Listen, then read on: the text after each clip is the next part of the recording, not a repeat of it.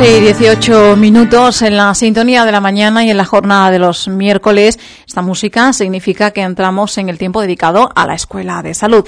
Lo hacemos eh, cada semana con el doctor Antonio Rodríguez Carrión, que ya nos acompaña y a quien vamos a dar la bienvenida. Antonio, muy buenas tardes.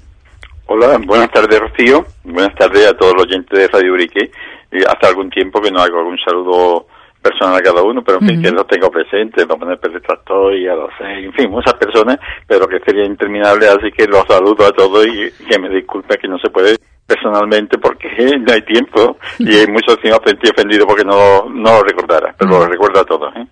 Bueno, pues eh, eh, quien quiera entablar conversación, pero en el ámbito profesional con Antonio Rodríguez Carrión, lo puede hacer a través del consultorio. Así que aprovechamos también para recordar ¿no? Eh, que pueden hacer preguntas los oyentes que estén interesados sobre cualquier cuestión que abordamos aquí o cualquier asunto de carácter médico que también quieran, bueno, pues consultar ¿no? con el doctor Antonio Rodríguez Carrión. Este espacio permite esa posibilidad.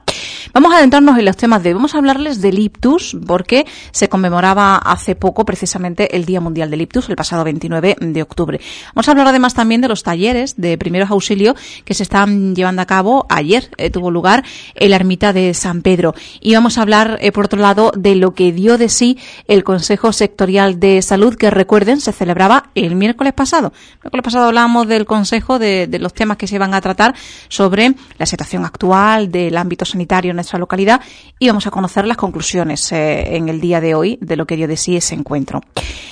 Comenzamos, eh, Antonio, comenzamos primero con el ictus, una enfermedad que es prevenible, dice el titular que, nos has pasado como información para tenerla de referencia, en más de un 80% de los casos. ¿Cómo? Pues llevando hábito de vida saludable. Sí, hemos traído este tema a colación porque este pasado viernes, día 29 de octubre, se, celebró el Día Mundial de, del Ictus el ictus o el ataque cerebral, la congestión, que se ha llamado siempre, eh, es un tema muy, muy, muy eh, de actualidad y, en fin, es un tema muy grave porque afecta a unas 120.000 familias en España, 120.000, y con 40.000 personas que, que fallecen al año por, por esto. Y quien más y quien menos, todo el mundo conocemos personas que le han dado un ictus, eh, han fallecido por él, otras han quedado con una minusvalía que a veces se recupera más, menos, depende de la intensidad del ictus, pero hay personas que le afectan muchísimo a su vida cotidiana, eh, a la hora de hablar, de comer, se atragantan, de andar, en fin, de vestirse, eh, en fin, hay veces que hasta pierden la vista, otros pierden el oído, eh, o se quedan sin poder hablar, ya digo, y es un tema que nos puede afectar a cualquiera, ¿eh? a cualquiera, porque los factores de riesgo que comentado brevemente son muchos y esas circunstancias hacen que, y sobre todo aumentando con la edad, eh, puede hacer que, pero también se dan en, personas jóvenes, ¿eh? en algunos casos, en alguna mm. hemorragia cerebral y demás, y, y puede eh, afectar la calidad de vida de un momento a otro a cualquiera de nosotros, a mí o cualquiera, que estamos tan bien, estamos tan enérgicos, nos vamos a comer el mundo y mm. en un segundo pues se nos cambia la vida totalmente si tenemos escaleras no podemos subir por la escalera, hay que poner una silla, una sillita de estas eléctricas para poder subir escalera, hay que cambiar de piso muchas veces a un bajo, a un piso con ascensor, eh, la familia te tiene que ayudar muchísimo, hay veces que la familia, en fin, los hijos, lo que sea, eh, no están cercanos y es, un lío, es un lío. Así que si quieres, pues comentamos algunos de los casos eh, de, las cosas que podemos prevenir ¿eh? para evitarlo. Mm, claro, porque es lo que se destacaba, ¿no? El hecho de que la enfermedad es prevenible eh, con la modificación de nuestros hábitos de vida ligados, pues, a la promoción de la salud. ¿A qué nos estamos refiriendo cuando hablamos de esto? Yo imagino que principalmente alimentación, ejercicio, llevar una vida saludable, lo que se entiende, ¿no? Por hábitos saludables de vida. Sí. esto es importante porque según los estudios eh, de cada cinco ictus, cuatro se pueden prevenir. Es decir, que cuando veamos eh, algunas personas que le han dado un ictus, que han fallecido o que, eh, o que han quedado con una minusvalía, pues cuatro se podían haber prevenido.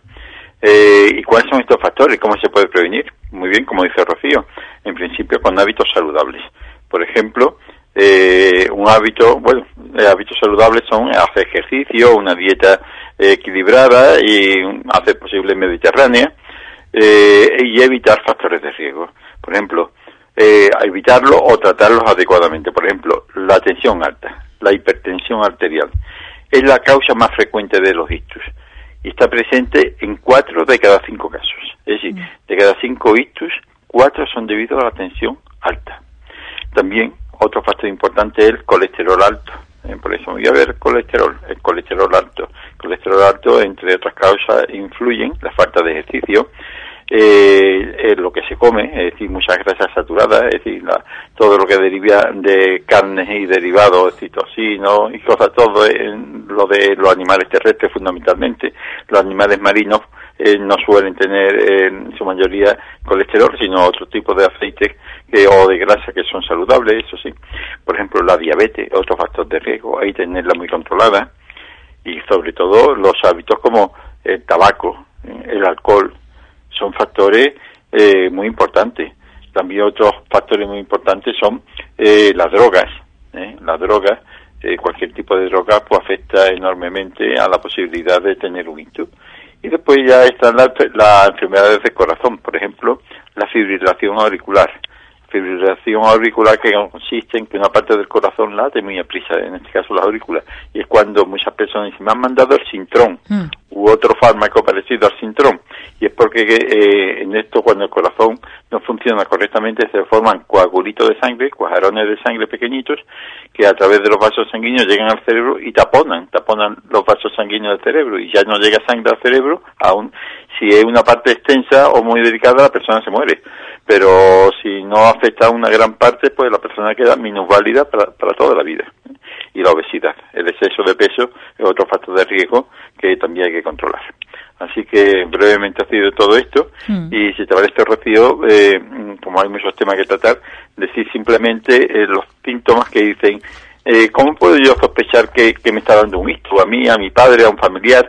Porque tengo entendido que eh, puede pensar uno dice, yo he escuchado muchas veces en, los medios de comunicación que los ictus, si se atienden rápidamente, es decir, en cuanto uno lo sospecha, eh, tienen posibilidad de, de, curarse o por lo menos de que las consecuencias no sean graves. Eh, en la mayoría de los casos, pues sí. Simplemente hay que hacer lo que se llama el código ISTUS. El código ISTUS consiste en una prueba sencilla que hace cualquiera. ¿eh? No hace falta ni leer, saber, ni escribir, ni, ni tener estudios, ni a lo mejor un premio Nobel no lo sabe, lo desconoce, eh, porque nadie se lo ha aplicado. Entonces, simplemente pedir a una persona que vemos que, que se nota rara y dice, me encuentro raro, y dice, sonríe, enséñame los dientes. Y al enseñar los dientes, al sonreír, se le tuerce la boca es sospechoso de que tiene un hito, le está dando un hito. Inmediatamente, eso es emergencia. Aunque no parezca que haya perdido conocimiento, ni se va a no, no, simplemente con que al sonreír se le tuerza la boca, eh, puede ser un hito. Puede ser también que le dé lo que se le dice un aire. Se le da un aire por el frío, porque el nervio facial se la, se la inflama un poquito en épocas de frío, al estar apoyado sobre una superficie dura, dormido, pero en fin, pero ante una persona que se encuentra rara y se le tuerce la boca al sonreír, eso inmediatamente al centro de salud. Eso no puede esperar, porque en el centro de salud eh, le hacen otras pruebas y si es así, pues hay veces que con una inyección para disolver el coágulo, pues es suficiente. Y si es por una hemorragia, pues bajarle la tensión inmediatamente en el centro de salud. Ese es un signo, decirle que sonríe y ver si tuerce la boca. Otro es pedirle que levante los dos brazos. ¿eh? Los dos brazos los tienen colgando a lo largo del cuerpo y dice, pues mira, extendido, con los brazos extendidos, levántalo como si fuera, como si fuera película las momias, ¿no? Que ponen los brazos extendidos paralelos al suelo. Si al levantar los brazos uno no puede subir, es, que no tiene fuerza, dice, ay, nada más que levante un brazo, el otro no puedo, o lo levanto con dificultad, o se me cae. Pues señal de que tiene pérdida de fuerza. Eso es signo también de un posible ictus. Inmediatamente al centro de salud o al hospital. Y después, eh, otro de los signos, eh, cualquiera de estos signos, es pedirle que, que, no diga su nombre. Eh, papá, ¿cómo te llamas? Papá. Y entonces farfulla, no se entiende, parece que está borracho. Si yo, por ejemplo, soy Antonio y me da mi, eh, un hito, un amaguito, como dicen algunos, y me ve mi mujer o mis hijos o un amigo, me dice, Antonio, ¿qué te pasa? Te veo como raro la cara. Eh, Oye, ¿cómo te llamas, Antonio? Digo, no me se me entiende lo que estoy hablando. Es un signo eh, en fin, o una frase sencilla. Mm. Eh, dime eh, un refrán cualquiera, o dime eh, la localidad donde está tu hijo, cualquier cosa. Y, no sabe, ¿no? Y hay veces que en vez de no poder hablar, lo que pasa es que no te entiende. Te, te queda mirando fijo, mm. oye, ¿qué te está pasando? Eh, eh, sonríe y no sonríe. O levanta las manos, no la levanta, es que no te entiende lo que está diciendo. Signo de ictus. ¿eh? Esto, algunas cosas más, como pueden ser, por ejemplo, dificultad para ver con un ojo, pierde la visión en un ojo, o cuando, por ejemplo, va andando y parece que está borracho, estaba normal y parece que anda como, como borracho, tambaleándose, o un dolor de cabeza muy intenso que aparece de pronto, está estando mal y parece que me va a estallar la cabeza. Estas cosas que parecen tontas, pues no son, son signos de ictus eh, posible y eh, hay que diagnosticarlo y, y, no te dice, ay, ya se me ha pasado, pero un poquito a si se me pasa. Eh, o mira, lo tuve esta mañana, pero ya no lo tengo. Ante esta situación hay que ir siempre al centro de salud, decir lo que ha pasado, los síntomas, porque o llamar por teléfono al 112 a emergencia por, y decir lo que está pasando, estos signos al momento, eh, no nunca van a decir que hay que para esta tontería viene porque se te ha torcido un poquito la boca, no, no, nunca Nunca te van a decir eso porque son signos muy importantes, ¿eh? muy importantes, por los cuales hay que acudir inmediatamente al médico. Bueno, pues hay que tenerlo en cuenta entonces, todos esos signos, señales de alarma de que se va a padecer o se está padeciendo un ictus para que eh, pues se reciba cuanto antes eh, esa atención. Eh, perdona, Rocío, un momento, y en esto es importantísimo el tratamiento, ¿eh? la rehabilitación personas que ya han sufrido un guisto que han quedado con una minuvalía, eh, rehabilitación. Es fundamentalísimo. Entonces aquí tenemos un centro de rehabilitación en, el mercado de abastos. Hay problemas que muchas veces hay personas que dicen que tardan mucho en que le den cita o, en fin, eso allá es otra historia que habría que, que tratar y en fin, que la vamos a tratar, después lo comentaremos cuando vamos a Jerez y demos una reunión con la gerencia para tratar este y otros temas. Y además tenemos aquí una asociación muy importante en Ubrique que es Discovery, que hace un ratito estaba Manolo Piñero eh, tratando de algunos temas de Discovery, pues Manolo Piñero, un excelente presidente, muy trabajador y que en esto de, la minusvalía de cualquier tipo, este, sensoriales o física, y en este caso pues tenemos que darle una mano porque tenemos una asociación aquí en, en Ubrique que puede hacer mucho, mucho, mucho por todas aquellas personas que tienen huito, bueno, y también otras alteraciones sensoriales, ¿no? Pero en fin, eh, que sepamos que podemos contar ya con una asociación en Ubrique desde hace mucho tiempo que está muy bien dirigida.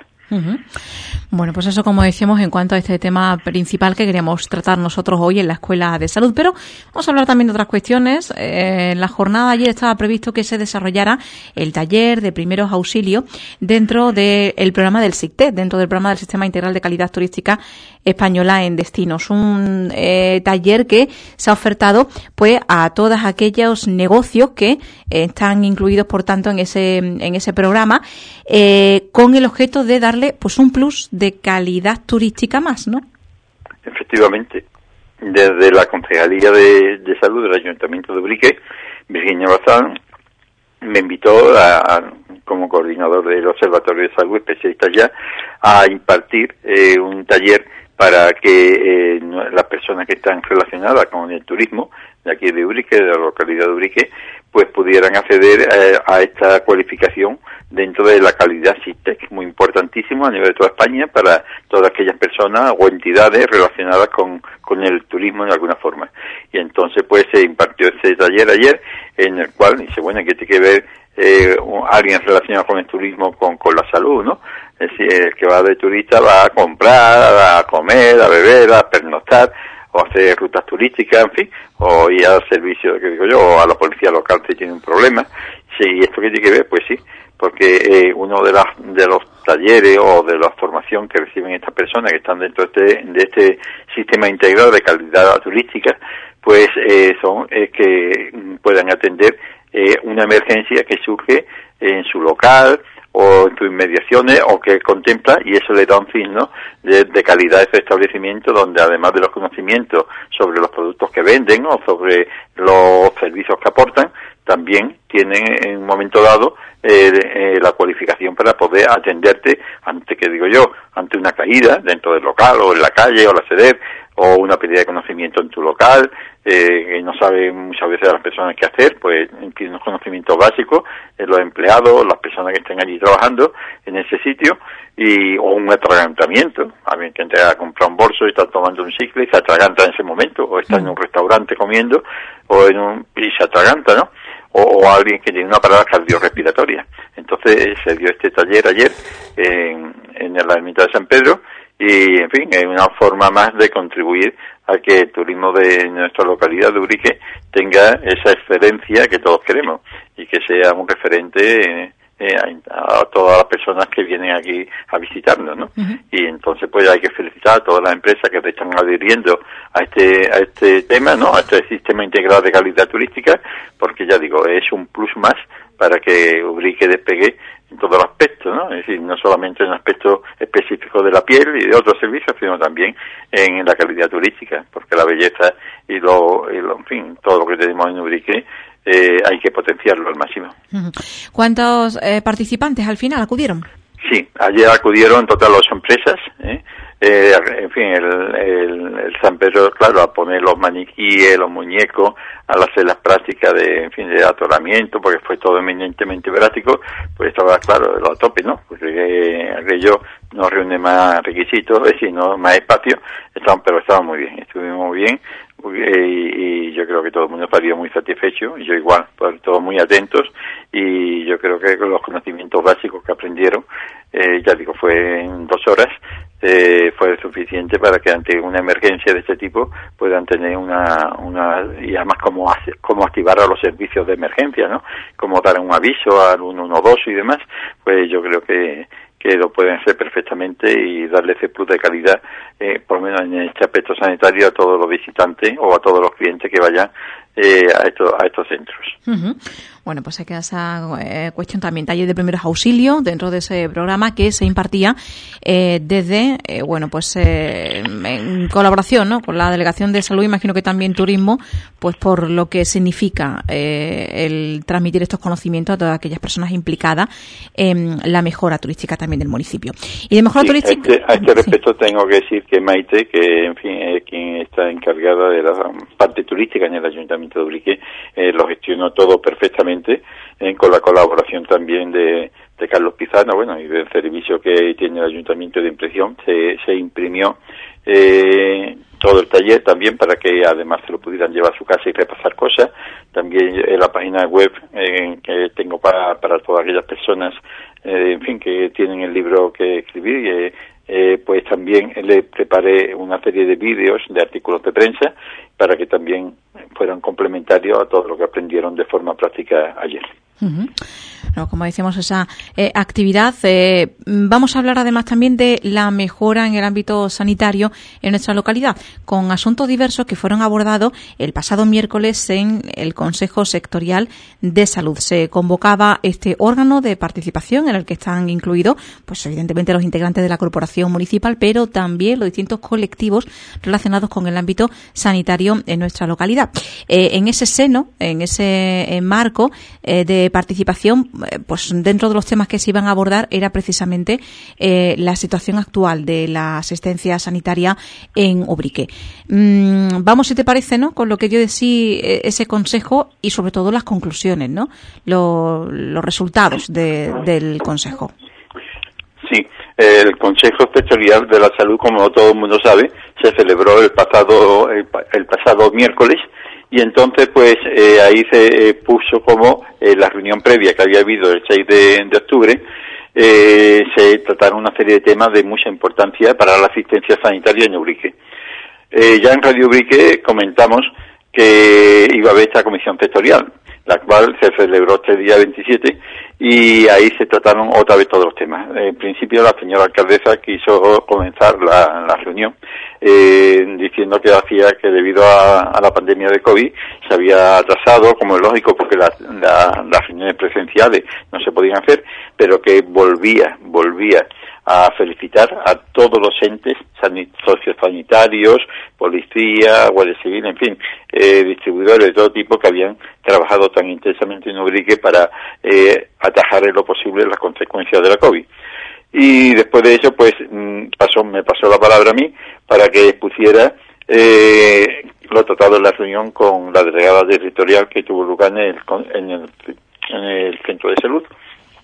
Y ahí expuse más o menos eh, algunos de los puntos que, que se que se trataron, todo era imposible, iba a durar mucho, expuse también cómo se le entregó a la delegada territorial y al gerente de área, director del hospital de, Jerez, eh, y a las autoridades que estaban en el presente de esta reunión, la, eh, la señora directora del Centro de Salud de Ubrique, la señora alcaldesa, en fin, eh, la consejera de salud y demás, eh, entregué los resultados o las respuestas que habían dado muchas personas que yo había consultado a través de WhatsApp acerca de qué mejoras creían necesarias eh, que, se, que se pusieran en marcha en Ubrique para mejorar la asistencia sanitaria.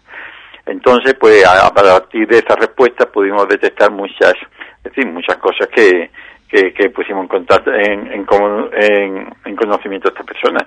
Por ejemplo, eh, había temas importantes como son las demoras, ¿eh? muchos días de demora en algunas consultas para poder eh, ir al médico o que te llamaran por lo menos por teléfono. Eh, había problemas, por ejemplo, también que no te cogen muchas veces el teléfono porque están saturadas las líneas. Hay problemas con el hospital de Villamartín, donde el historial clínico tuyo no figura en el ordenador de allí eh, el, historial del centro de salud, ¿no? Porque son sistemas operativos informáticos diferentes, en fin, una serie de temas que, si quieres, podemos ir desmenuzando. Y también pusimos fundamentalmente qué solución tiene esto. ¿Qué posibles soluciones se le puede dar a todas estas quejas, a todas estas mejoras que, que hay que hacer y cómo se puede llevar a cabo? Porque es muy fácil poner, en cualquier situación, ¿eh? es muy fácil poner pegas pero después, ¿qué solución aporta usted? ¿Usted qué solución le ve a esto? ¿O esto tiene solución? Porque, claro, después la, administración hace alguna actividad y dice, ah, esto no sirve para nada. Bueno, ¿y usted qué es lo que quiere que se haga?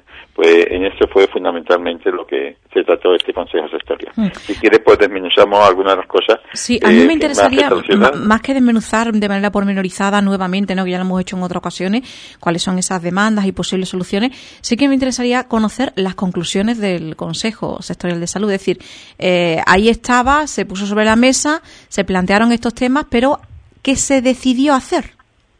Bueno, lo que se decidió hacer es eh, la señora alcaldesa eh, estaba allí, es la representante de todos los ubriqueños, y le vio decir que, que bueno, ya antes lo había manifestado, me lo había manifestado a mí, porque ya había puesto esto, que ella veía bien las medidas que el, el, el observatorio proponía. El observatorio eh, yo he contactado, eh, tengo muchas relaciones, como todo el mundo sabe, a través con los médicos de aquí, con los enfermeros, no solamente de aquí, de otras localidades, y entonces, además de los problemas, sabemos cuáles son las posibles soluciones que se le puede dar a esto. Soluciones viables, no fantásticas, ¿no? Es decir, soluciones que no supongan eh, en coste de, adicional de dinero excesivo, sino, en fin, eh, aprovechar lo que hay. Aprovechar lo que hay tanto a nivel de recursos humanos como recursos materiales. Entonces, yo pregunté si alguien tenía alguna pregunta, alguna cosa sobre esto, y nadie puso ninguna pega. Es decir, que esto, que si quiere comentamos algunos detalles mientras tengamos tiempo, pues, eh, bueno, y también si alguna oyente quiere hacer alguna pregunta en concreto sobre la asistencia sanitaria en Ubrique por radio, pues también le contestaremos, que esto es lo que vamos a poner en una reunión que precisamente hoy, hoy día 3 de octubre, estaba prevista, concertada en Jerez. Tenía que teníamos que ir, eh, yo iba a ir a Jerez a, a, reunirme con el gerente de área de la zona de Jerez, Sierra de Cádiz, Costa, y con el subdirector médico de esta zona, de la Sierra de Cádiz, para tratar todos estos temas y ver la solución en la práctica. Cómo llevar esto a la práctica y que los ciudadanos de Ubrique eh, observen esa mejoría. Es decir, que no sea sobre el papel, sino eh, no qué vamos a hacer, sino qué es lo que se va a hacer y en qué periodo y con qué seguimiento. Y, pero recibimos ayer mismo, ayer día 2, un comunicado en que hoy había surgido una reunión urgente del gerente en Cádiz y que eh, si podíamos posponer esta reunión para el día 9, para el próximo martes, eh, sin problema. Así que el próximo martes eh, estaremos en Jerez, y no hay ninguna cosa que lo contraindique o que lo, en fin, que lo impida.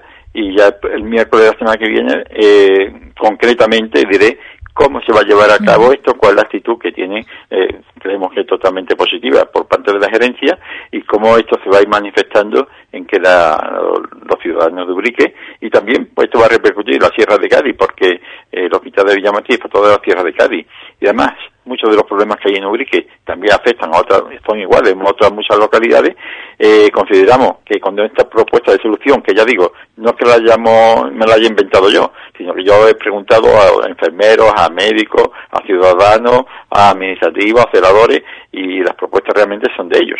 Yo además las puedo ratificar muchas de ellas porque experimentalmente yo lo aplicaba en mi consulta, igual que otros muchos médicos. Así que yo espero que esto sea un punto de inflexión para que la asistencia sanitaria sea eh, mucho mejor de la que tenemos actualmente. Que eh, hay que decir que todo esto tema de mejora no es respecto a cómo te atienden el personal sanitario o auxiliar o, administrativo. Hay que en general es muy satisfactorio. La gente está muy contenta cómo te atiende, los médicos, los enfermeros, salvo de vez en cuando, por lo que sea, algún personal pues puede tener algo que no te guste o te trate de una forma que tú no consideras que no es adecuada o cualquier otra cosa. Pero eso no es lo norma, sino al revés, la excepción, y que en general esto no va contra ningún personal ¿eh? de trabajador, sino sobre la organización. Y la organización, como ya hemos dicho muchas veces, depende eh, en gran parte de los recursos que hay, eh, que eso depende de la Consejería de Salud y de la gestión de área, es decir, según los recursos, pues eso es lo que tú puedes proporcionar, pero también depende mucho de cómo esté organizado el centro de salud, cómo los recursos humanos y cómo los recursos materiales están gestionados por el responsable, que es el director o director en este caso del centro de salud de Urique. Ellos son los que con los medios que disponen los tienen que organizar de la forma más efectiva.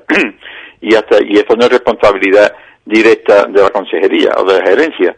Toda la, gerencia responsable por haber asignado a una persona a dedo y entonces por lo que haga esa persona que estuvo asignado a dedo, pues la responsable por haberlo asignado, si es que tuviera algún tipo de responsabilidad en la organización. Eh, y entonces pues en eso en eso estamos no en que cada cual más su responsabilidad y hace una especie no de fiscalía aquí no vamos a ser fiscales de nadie sino simplemente que se cumpla todas las promesas que desde la Consejería de Salud vemos todos los días en televisión es decir, consulta 10 minutos, consulta acto único, una serie de cosas que requiere, hay algunas cosas muy interesantes que podemos tratar mm. brevemente. Yo entiendo entonces, Antonio, que las medidas que el observatorio propone fueron respaldadas, ¿no? Me dices por el Consejo eh, de Salud.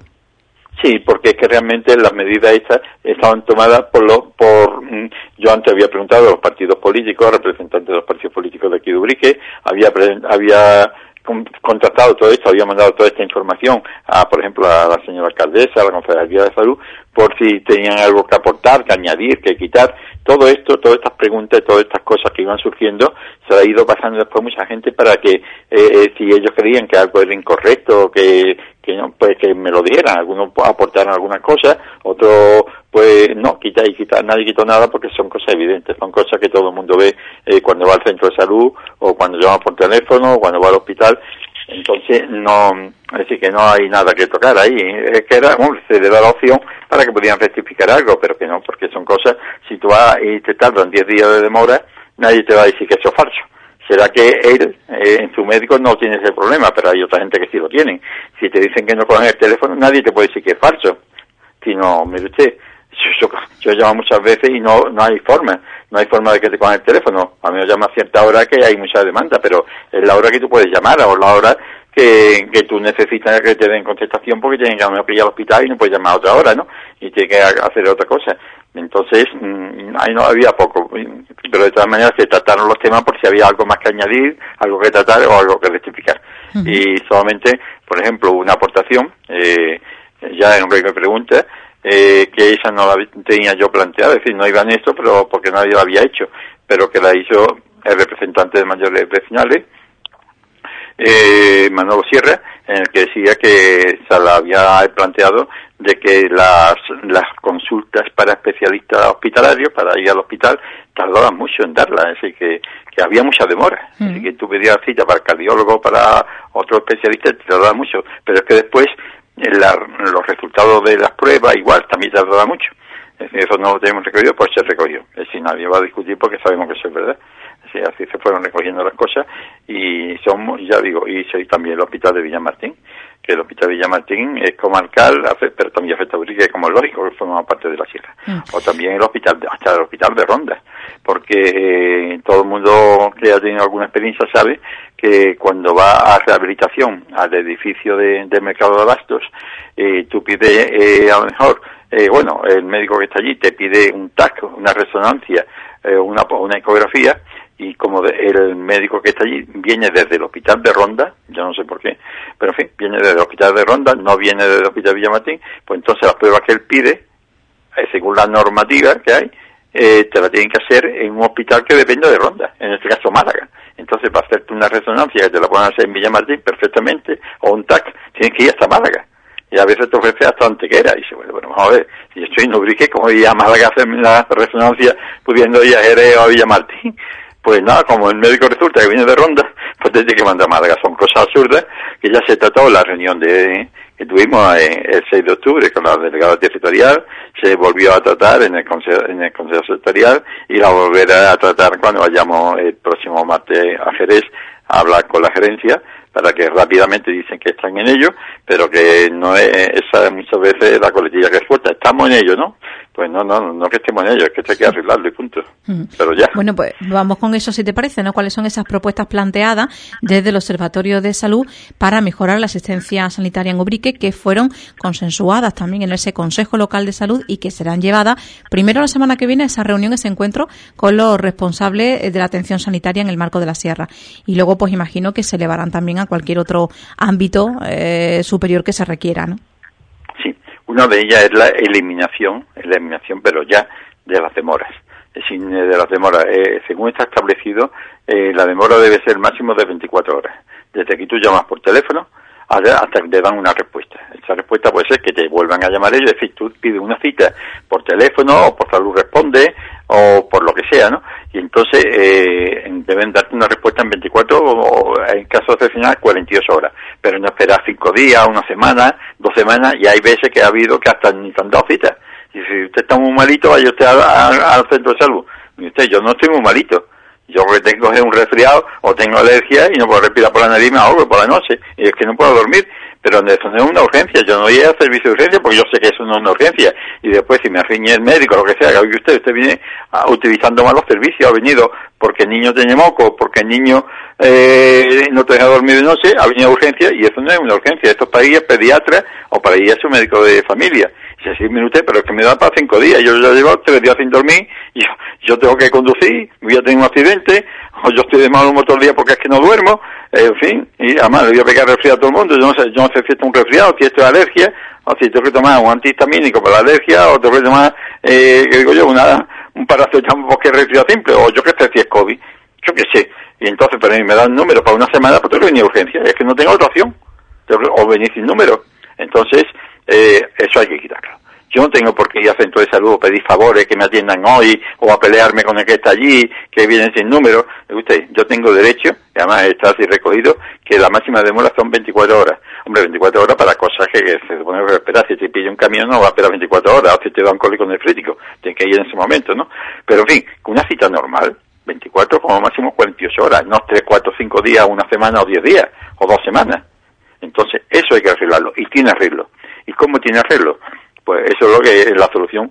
No vamos a ponerlo aquí porque, pero en fin, voy a decir solamente uno para que todo el mundo lo sepa, poniendo más consultas. Es que no hay médico, es la historia que saca, es que no hay médico, no, no en Urique, sino en Andalucía, en toda España. Digo, mire usted, que eh, cuando llega Navidades, en cualquier centro, por ejemplo, el corte inglés, contrata más gente y si no hay más gente, porque también para estar en el corte inglés te generan cierta formación, cualquiera no puede entrar allí a, despachar o a ordenar juguetes o lo que sea, dice, pues entonces al mismo persona que hay se le ofrece que trabaje en horas extras. Se le paga, llegó un, un acuerdo económico y se le pagan horas extras.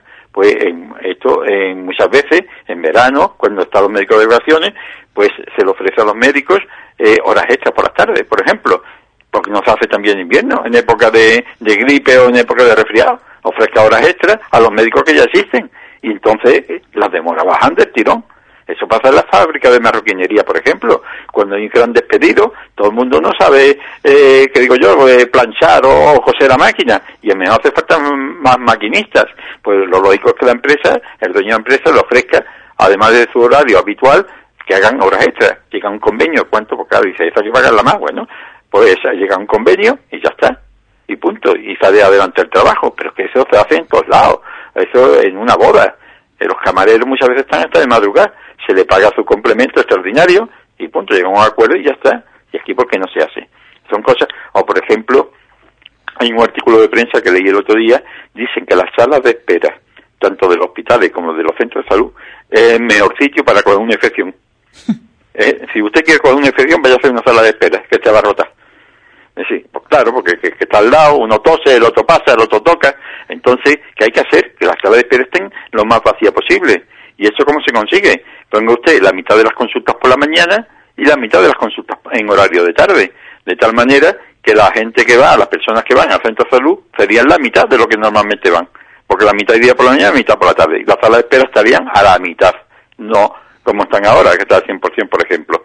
Entonces, cosas tan sencillas como esa, y dice, bueno, yo que quiero también, yo no quiero ir por la tarde, yo quiero ir por la mañana a las consultas. Bueno, es que los sitios se ponen, los médicos, las consultas, dos días a la semana, por ejemplo, por la mañana y dos días por la tarde, mismo médico. De tal manera que usted puede coger horario de mañana, horario de tarde, como venga más, cuando saca de la fábrica. Porque una de las cosas que dijimos ya una vez anterior es que eh, la información que reciben muchas veces eh, los, los gerentes o los directores de Jerez o de Cádiz no es correcta. Porque, por ejemplo, ya comentamos cómo en la reunión que tuvimos el día 6, eh, la directora del Centro de Salud de Ubrique dijo que no, que las consultas por la tarde no le venía bien al personal sanitario que trabaja, bueno, y a los trabajadores. Entonces yo le dije, vamos a ver, es que en una empresa los trabajadores son los que ponen los horarios. Es decir, es que, por ejemplo, tú, Rocío, le debo decir esto, dice, mira, yo por la mañana no, yo quiero venir mejor de, de 5 a 8 de la tarde y no venir por la mañana. A ver, los horarios se ponen en beneficio de todo el mundo. Los trabajadores no sé qué ponen los horarios, en todo caso estoy de acuerdo, pero aquí hay que ver beneficio de la población. Y entonces decir yo eso, de que los trabajadores no pueden poner los horarios de una empresa, dice no, es que los trabajadores de Ubrique, como la mayoría son de la piel, a la mayoría de los marroquineros le viene mejor el horario de mañana. Digo, hombre, ¿cómo va a hacer eso? Van a perder fábrica, aparcar, venir del polígono, buscar para allá. A ellos les viene bien cuando ya han dejado de trabajar, por ejemplo, a lo por la tarde, si terminan a las 3, pues a partir de las 3, si terminan a las 5, a partir de las 5, como la consulta hasta las 8 de la, de la tarde, los horarios de tarde, van por la tarde y no pierden jornada laboral, no pierden horas. Eso de, y a la empresa igual, le conviene que, ¿por qué? Porque que resulta que el trabajador que pierde una hora, no, o no se la pagan, o la tiene que recuperar, o tiene un tope máximo al mes, no puede estar todo el día, y lo que está haciendo perdiendo tiempo, aparcando, yendo y viniendo para una cosa que puede hacer en su horario libre. Como ir al médico, salvo ya digo, los tiempos que tenga legislado por, que son, fin, dos, tres horas, depende, pero que cuanto menos mejor, porque la economía se resiente. Cosas así, pues esa, esa es la información que llega acá, que a, que a los marroquineros y a las empresas les, interesa más el horario de mañana. Pues, pues nada, cosas como esas. Y después, bueno, había situaciones que eran eh, la consulta en acto único eso de que, por ejemplo, aquí dijeron que en Ubrique se lleva a cabo. Yo hace tiempo que no tengo contacto, pero a mí me consta de que hay personas, eh, por ejemplo, en el hospital de Villamartín, no sé si que te hacen ir varias veces para cosas que puede ser el mismo día. Es decir, si tú al médico porque tiene molestia, hombre, no, no sospecha que sea infarto porque la molestia que tú tienes no lo dices, pero de todas maneras, por si tienes alguna molestia, algún fallillo que esté empezando, te voy a pedir un electro, voy a una radiografía para esa molestia en el pecho y además como el azúcar la última vez estaba un poquito en el límite, te voy a pedir también un análisis de azúcar. Pues eso se puede hacer todo el mismo día, ya sea por la mañana o por la tarde. Entonces, que me haga el mismo día de electro, que me haga seguidamente la radiografía y seguidamente el enfermero me pisa en el dedo y me saca el azúcar, por ejemplo, y me toma la atención. Y el mismo día eh, y a rato, pues vuelvo ya con todo el resultado me espero hasta la espera, le digo al primer paciente que entre, mire, déle este papelito al médico, eh, para que el médico le abra un papelito para que cuente todo eso, y ya yo veo que me está esperando, digo, bueno, hay dos o tres personas delante de él, las atiendo estas dos o tres personas, y después ya veo todos los resultados de esta persona, y, en un día te hago todo, o te mando el especialista si hiciera falta, y no te hago ni mañana para una radiografía, pasar para un electro y el otro para un, pero esto, esto como es, eso ya digo, yo actualmente no sé si está ocurriendo en Ubrique, eh, pero me consta que, por ejemplo, alguna vez ha pasado, eh, o que pasa en ocasiones en Hospital Villamartín, y que en algunas consultas no me extraña que en algún sitio pueda pasar. ¿eh? Decir, que hay que procurar hacerlo todo en acto único. En fin, no quiero mm. liarme a hablar nada, es decir, Rocío, y hay muchas cosas de que hablar, ¿eh? sí, pero para no a a nuestros oyentes. Pero estas son las principales, ¿no? Que, eh, bueno, pues son las principales demandas también, en lo que ha coincidido con las principales demandas que se han llevado a cabo eh, a través de diagnóstico realizado eh, y es, por tanto, lo que se va a elevar, ¿no? Como prioridad en esos encuentros y decíamos que se van a llevar em, todas estas propuestas a esa reunión con las autoridades sanitarias de la semana próxima. también se van a llevar esas propuestas em, a cualquier otro ámbito, imagino. Sí, bueno, ya se ha enviado. ¿eh? Mm. Esto mismo que te estoy leyendo, que ya, bueno, esto que estoy leyendo he leído tres cositas. Mm. Eh, esto tiene en total, creo que son 40 puntos, alrededor de 40 puntos de que hay que tratar. Por ejemplo, otro importantísimo, brevemente, es de que no te cambien de médico sin tú saberlo y sin tú autorizarlo. Eh, y si te cambian, que te den opción a que puedas eh, y a otro médico porque dice, que ese médico ya tiene tantas cartillas, va a llegar al tope, que, que, que, es imposible atenderlo todo bien mientras hay otros cupos que están vacíos. Y dice, bueno, y los otros cupos porque están vacíos. Porque hay, por ejemplo, tres médicos que tienen muchas cartillas y además todos pensionistas y otros pues están que las, las salas de espera están vacías, que son más rápidos, más listos y otros más torpes o es que todo el mundo prefiere a un médico más que otro por algún motivo. Y uno de los motivos es que hay ciertos cupos en donde los médicos no están estables, te lo cambian cada mes, cada dos meses, cada tres. Ahora parece ser que hay una mayor estabilidad, pero hasta hace relativamente poco tiempo, eh, yo por ejemplo, a título particular, he tenido cinco médicos de cabecera desde que me jubilé, cinco o seis, yo qué sé. ¿Y por qué? Porque cuando va hay un médico diferente que viene de fuera, vas otra vez, al cabo de unos meses, hay otro y nadie te sigue. Y dice, oye, yo prefiero un médico de los que más o menos sé que viven en Ubrique o son de Ubrique, son estables y me cambio con él. Y yo y mi familia, ¿para qué? Para que cada vez que vaya me, vaya siguiendo. Ya muchas veces cosas las conoce de una vez y de otra y sobre todo personas que tienen enfermedades crónicas, pero no me esté cambiando. Y entonces lo que hay que procurar es que los médicos te queden fijos en Ubrique, o por lo menos de larga duración, con interinidades, para evitar que te estén cambiando de médico. Eso, eso es. Entonces dice, y eso, a un médico no se le puede obligar a quedarse allí. Bueno, no se le puede obligar, entre comillas, pero se le puede incentivar porque si tu médico, como se está puesto en la ley, que es sitio de difícil cobertura porque está aislado, está geográficamente como Ubrique, que hay que venir expresamente a Ubrique, eh, o está retirado de otras poblaciones, pues mira, eh, se recoge y cada año de antigüedad se le da eh, un mayor mm, puntuación para que el día de mañana, cuando los hijos quieran irse a estudiar lo que sea, pues pueda pedir traslado, por ejemplo. Y también lo que se hace es un plus, un plus de penosidad. Hay personas que, por ejemplo, eh, trabajan eh, de, noche, de madrugada, y entonces el horario eh, eh, es mayor, es decir, lo que gana el precio de la hora es mayor que cuando se trabaja de día, un plus. O las personas, por ejemplo, que hay mucho trabajo, en una fábrica, y le dicen que vaya a trabajar un domingo porque hay que sacarlo. Entonces hay un plus, hay ciertas cosas o ciertas actividades fuera del horario laboral, pues aquí igual, por estar en un sitio donde el médico para formarse, para ir a un hospital hace cursos, eh, para mandar a sus hijos a estudiar, pues prefiere estar en Jerez, en Sevilla o en Cádiz. Entonces para eh, incentivarle que esté en Grazalema, en Benocá, en Ubrique, pues hay plus y eso está en ley. Y si es que eh, se le damos los plus y no vienen, pero porque es una miseria lo que le está dando, es una ridiculez. Eso se negocia con los sindicatos y ya verá cómo se llega a un acuerdo. Eso es así, de claro. En fin, hay muchos temas, todo esto se van a tratar. Previamente se ha mandado a la delegada territorial, se lo ha mandado al gerente, se lo ha mandado al consejero, se lo ha mandado a la viceconsejera en Sevilla y se le ha mandado a don Antonio Sanz, que don Antonio Sanz, muchos lo recordarán, eh, fue presidente del Partido Popular en la provincia de Cádiz, pero también vino a Brique cuando, varias ocasiones, igual que otros miembros de otros partidos políticos, en fin, defendiendo a él fue uno de ellos, eh, con su bandera puesta a la espalda, tenemos fotos y vídeos y declaraciones grabadas de él, en donde ahora es, es vicepresidente de la, de la de la de la Consejería de Presidencia. Es decir, cuando vemos al señor Bendodo, que sale mucho en televisión, que es presidente de la Consejería de Presidencia, pues todos conocemos a Bendodo. Bueno, pues que realmente manda, entre comillas, es el vicepresidente, porque el señor Bendodo está para arriba, para abajo, reuniones, pero que cuece el bacalao siempre son los que están detrás, o el secretario o el vicepresidente. Y este señor de Urique, don Antonio Sanz, y es vicepresidente en la Junta de Andalucía y presidente del Partido Popular y conoce perfectamente todo esto.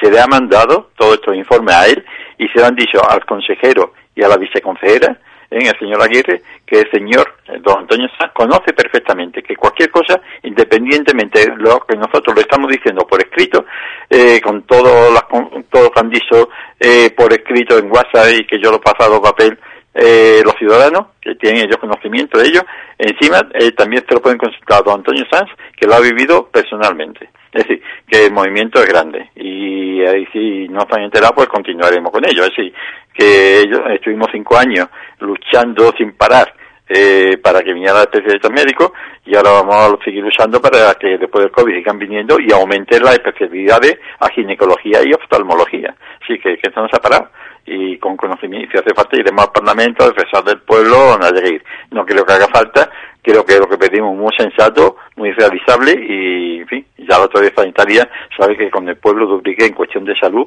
en cuestión de la salud de sus padres, de sus hijos, de, este, de ellos mismos, eh, eh, no se juega. La salud es algo eh, que es prioritario y más en esta época y así con la salud no se juega y si hace falta pues tomaremos medidas eh, pacíficas pero contundentes. Pero yo creo que no hace falta, no hay ninguna amenaza ni mucho menos, solamente que, que todos los pequeños estén al tanto porque esto es, yo estoy completamente seguro de que va a haber un antes y un después eh, la asistencia sanitaria de después del COVID.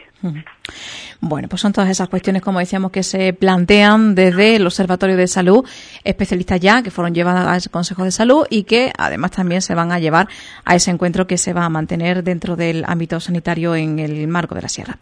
Eh, vamos, si te parece, con alguna que otra pregunta que nos ha llegado por aquí antes de despedir la Escuela de Salud y entramos en el consultorio. Por ejemplo, em, un, oyente eh, dice que en el tema de los análisis también le tocó a él porque le mandaron unos ayer y me los hacen, dice, el día 25 de este mes. Eh, y habla del retraso, ¿no? En, Eso no puede ser. Mm. Eso no puede ser. Mire, brevemente voy a decir que eh, a mí me comentó eh, un señor llamado Urique que trabajó en el Centro de Salud de Cádiz hasta hace poco, eh, administrativo, y allí en Cádiz, en el Centro de Salud, como un señor o alguien le tarde más de dos o tres días en darle número para los análisis, forma un pollo, y dice, bueno, es que no, eso no se consigue. Más de dos días para que te hagan una analítica. Bueno, pues aquí te lo dan para una semana, para dos, ya estamos casi acostumbrados.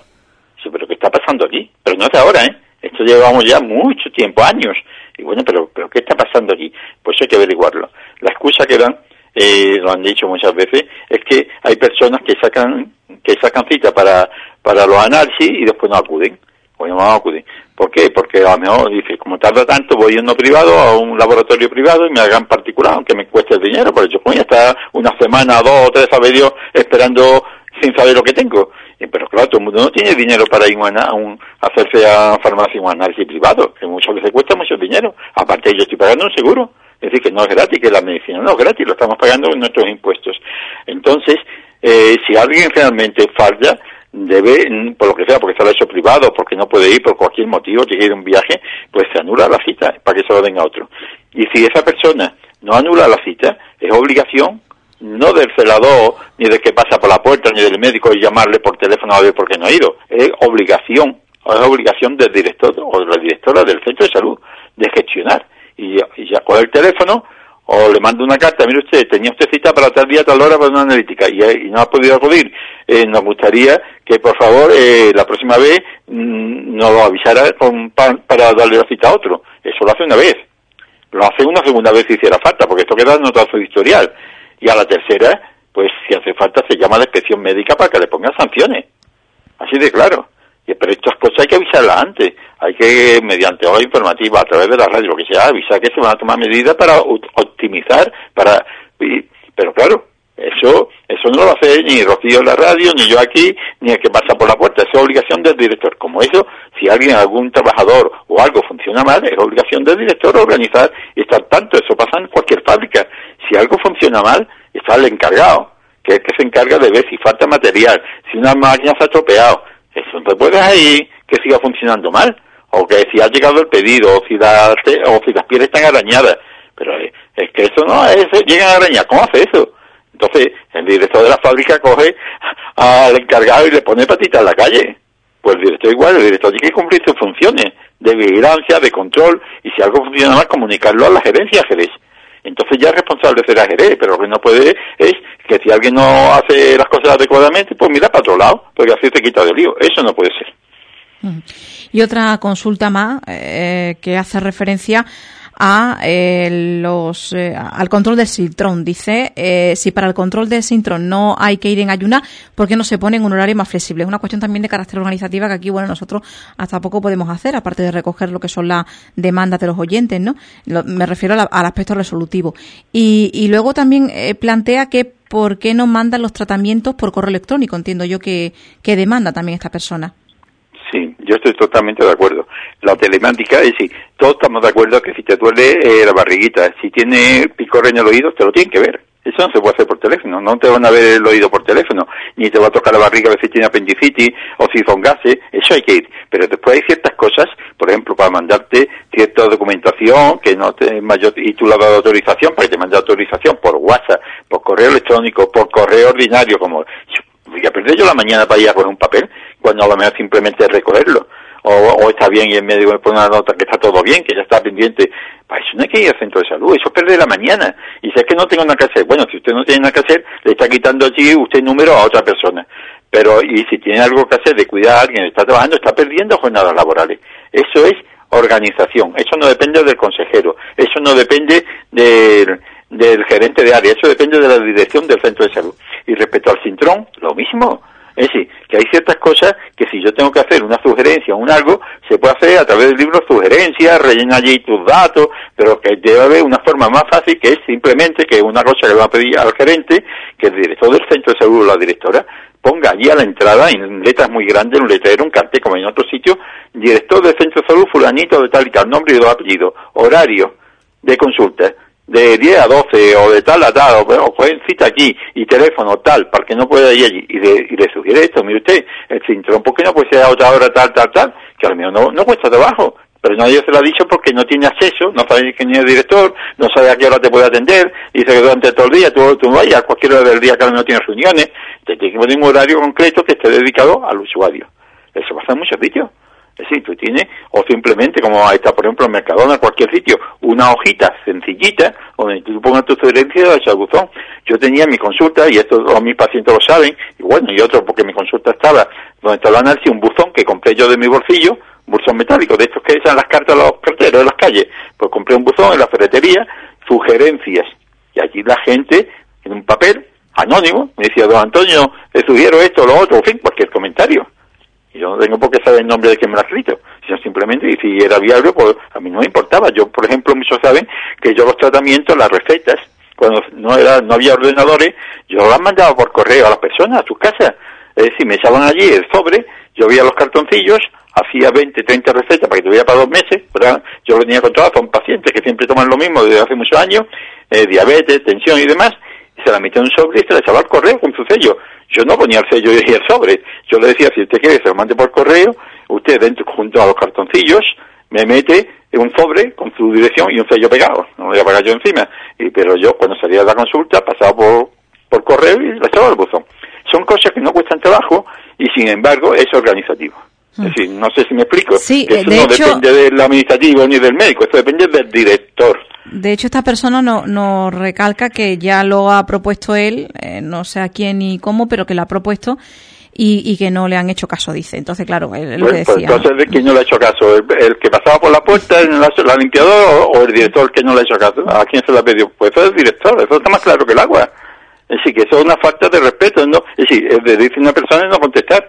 Decir, por lo menos dice, no puede ser por este motivo, o lo tendré, o lo se va a hacer, pero lo que es igual que cuando uno va al ayuntamiento y hace una instancia, o manda una instancia y no te dan un acucho de recibo y dice, ha tenido entrada aquí, tal, tal, tal, estamos en ello. Por lo menos que, que te contesten como que la ha recibido. Yo, por ejemplo, he mandado, como hemos dicho, a la gerencia todas estas preguntas, todo eso estamos aquí, y me han contestado diciendo, acusamos recibo de suscrito, ya yo sé que ha llegado. Después que hagan caso o no, ya lo veremos. Es decir, ya sabes, pero por lo menos por cortesía, por respeto, es como cuando tuve una llamada perdida de alguien. Oye, Juan, ¿tú me has llamado? Por cortesía, por respeto, en fin. Pero aquí tú echas un papel y nadie te contesta. ¿Esto qué es? Pero ¿quién te tiene que contestar? ¿La limpiadora? Eh, ¿El electricista? ¿El que está allí en el centro de salud dando números?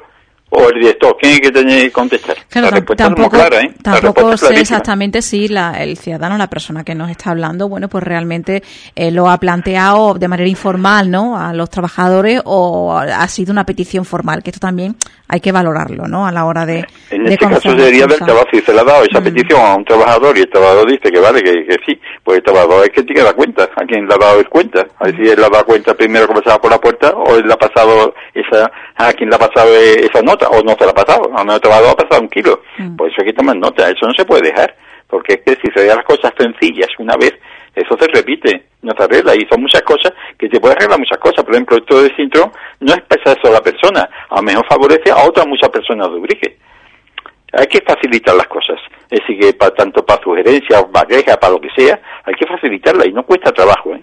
Es organizativo. Yo tengo mucha experiencia en ese aspecto y muchos médicos y, y, y son cosas que no cuestan dinero y sin embargo favorecen a mucha gente. Por ejemplo, el evitar que vengan un trabajador por la mañana, perder eh, desde el polígono aquí, buscar aparcamiento, primero, buscar aparcamiento del polígono por la mañana, que ya por lo visto es muy difícil. Ahora, 10 citas a las 10, tienen que coger coche desde allí, porque si no tarda media hora andando, y buscar aparcamiento que ya está todo cogido en el Prado, a ver dónde aparca. Ahora va al médico y espera que te toque. Eh, después, otra vez ir a buscar dónde deja el coche, para otra vez ir al polígono a ver dónde aparca. Ha perdido la mañana. Cuando, a lo mejor por la tarde, eh, antes de ir, si entra por la tarde, en turno de tarde, a las 3 tienes que ir al polígono, pues, pues mira, saco un número para las 3, para las 3 y 10, el que me den, eh, y voy por la tarde antes de ir. Te visitan, coges tu coche y te vas para allá, antes de empezar a trabajar, ¿me explico? O cuando salga de trabajar por la tarde. Es así de sencillo, eso no cuesta dinero, y se hace en muchos sitios, que no es que estemos inventando la pólvora. No sé si me he explicado, porque es que yo lo veo tan claro. bueno, no, nos quedamos con esa pregunta ¿no? que plantea este oyente y que y cada pie también ¿no? a volver de nuevo al, a la situación eh, en torno a la cual se, se quiere debatir y se, se está tratando con distintas propuestas como las que hemos venido informando aquí a través de la Escuela de Salud. Eh, Antonio, nos vamos a quedar en este punto. no hay más preguntas. Hemos abordado los temas que querías plantear eh, en el día de hoy. Y si te parece, bueno, pues nos quedamos aquí. Volvemos la próxima semana, el próximo miércoles, que además nos viene muy bien porque vamos a poder conocer de primera mano el resultado ¿no? de ese encuentro. Si no hay cambio de agenda, que se va a mantener con los responsables sanitarios en el ámbito de la Sierra de Cádiz. Así que, bueno, pues eh, quedamos en ello. Sí, yo, en fin, de todas maneras pido perdón a todos los oyentes porque a mí a veces ante estos temas levanto un poco la voz, estoy aquí solo mi despacho y creo que estoy solo, pero a mí a través del teléfono parece que estoy cabreado, enfadado. No, es que la verdad es que hay ciertas cosas tan sencillas, tan fáciles de arreglar, que hace tan beneficio que se me deba la voz y, me salto, pero yo estoy muy tranquilo, yo normalmente no, pero hay veces que, que, que digo, una cosa tan evidente, tan sencilla, ¿por qué lo hacemos las cosas en la vida tan difícil, no? Y total, me perdonen si alguna vez levanto un poquito la voz, pero que, que nada, que, que, yo normalmente estoy tranquilo. Venga, no, nos quedamos con esa, con esa última reflexión ahí, ¿no? Que, que, lanzaba Antonio también en la Escuela de Salud de hoy. Muchísimas gracias, Antonio, por estar con nosotros. Volvemos la semana que viene. Hasta la semana que viene y un abrazo a todos. Hasta luego, adiós.